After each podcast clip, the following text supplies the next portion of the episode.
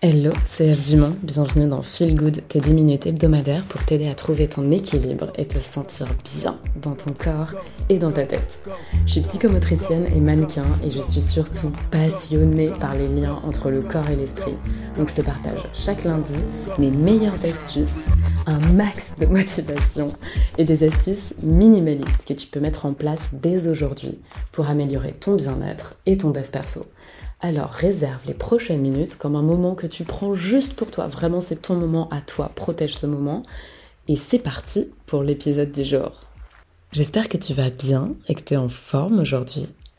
Prépare-toi parce que on va parler d'une astuce qui va changer ta vie. Une astuce qui va t'aider à résoudre 80% de tes conflits avec tes proches.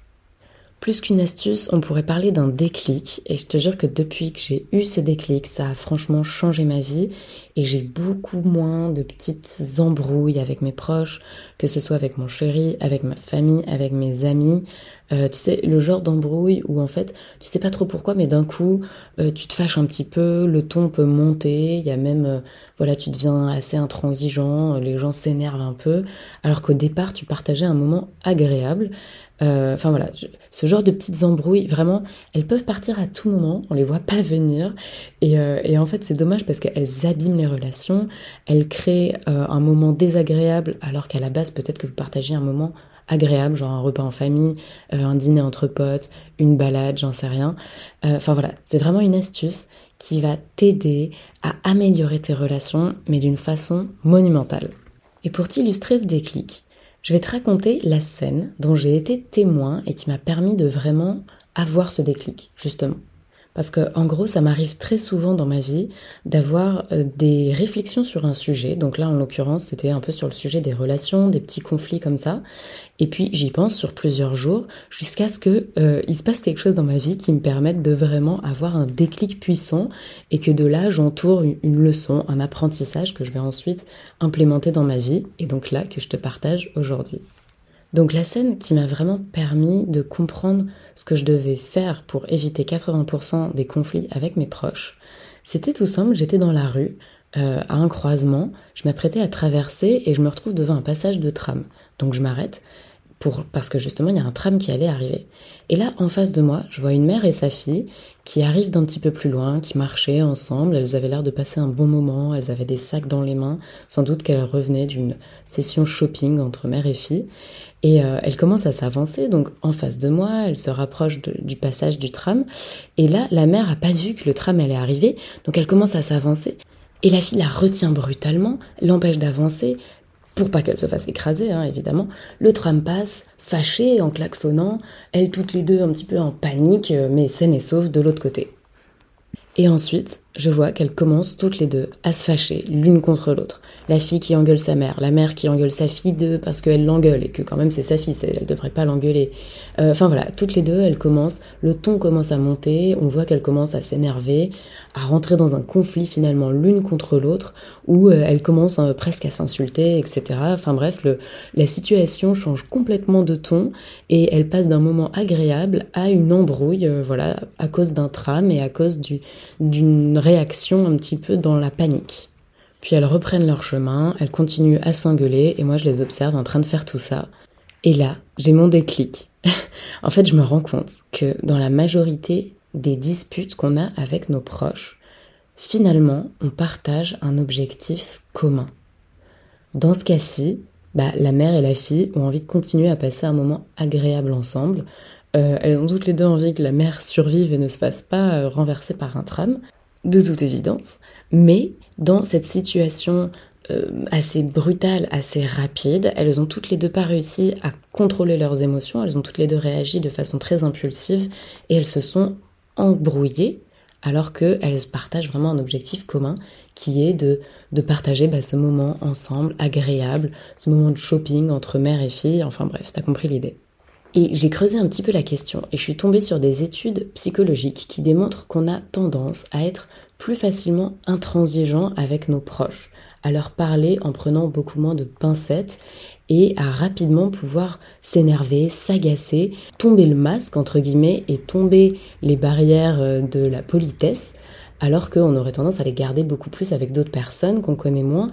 Et en fait, ce manque de patience, cette intransigeance, ce manque de politesse, on l'a beaucoup plus avec nos proches parce que, en fin de compte, on les connaît bien et on a beaucoup moins peur de ne pas être aimé, de ne pas être accepté. Donc c'est finalement bien une preuve qu'on les aime et qu'ils sont importants pour nous et qu'on se sent en confiance avec eux. Mais on se sent tellement en confiance qu'on en devient, excuse-moi l'expression, mais des petits cons l'un comme l'autre, enfin ça arrive très souvent, moi-même je me rends très bien compte quand, oula, je suis tellement en confiance là, j'en sais rien avec ma mère par exemple, que je vais lui parler de façon euh, pas du tout cool, alors que je me permettrai jamais ça avec quelqu'un d'autre. Ou inversement, quand je vois justement des, proches à moi qui, euh, qui, euh, démarrent au quart de tour avec moi et que je suis genre, mais waouh, calmos, pas besoin de me parler sur ce ton quoi.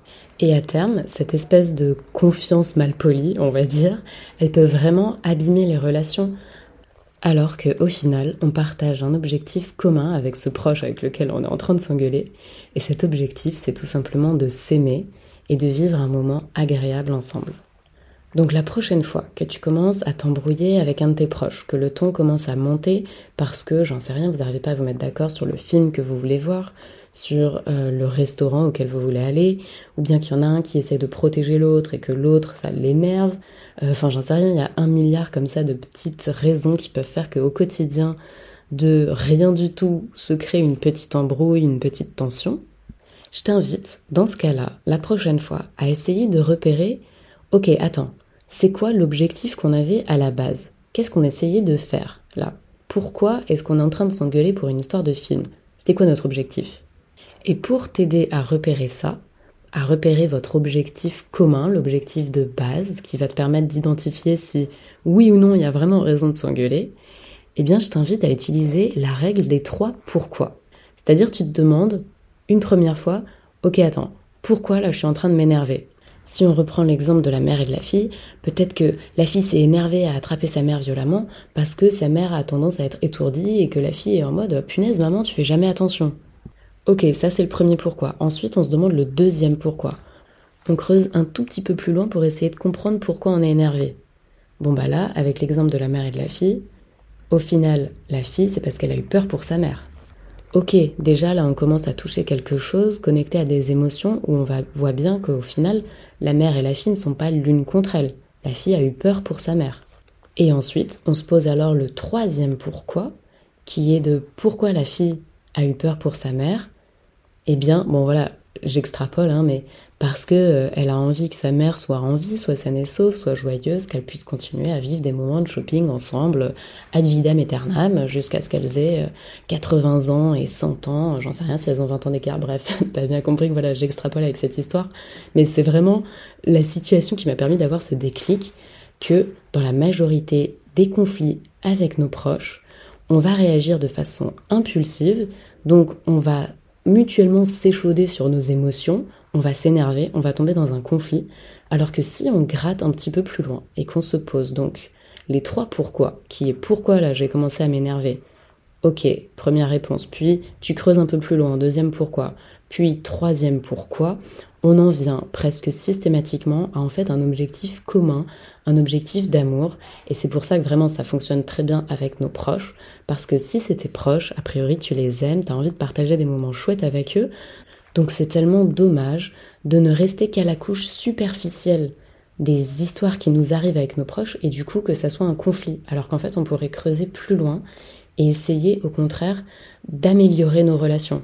Là je reprends l'exemple de la mère et de la fille bah voilà, si la fille ensuite, parce qu'elle a fait ce processus des trois pourquoi, elle peut dire à sa mère, ouais, dis donc maman, euh, j'ai eu peur pour toi là, parce qu'en fait j'ai l'impression que très souvent t'es un peu étourdi, tu fais pas attention là où tu marches, et j'ai peur qu'un jour il t'arrive quelque chose et que tu te blesses, et ça, ça me rendrait euh, extrêmement triste, ça, ça me détruirait, enfin ça me briserait le cœur.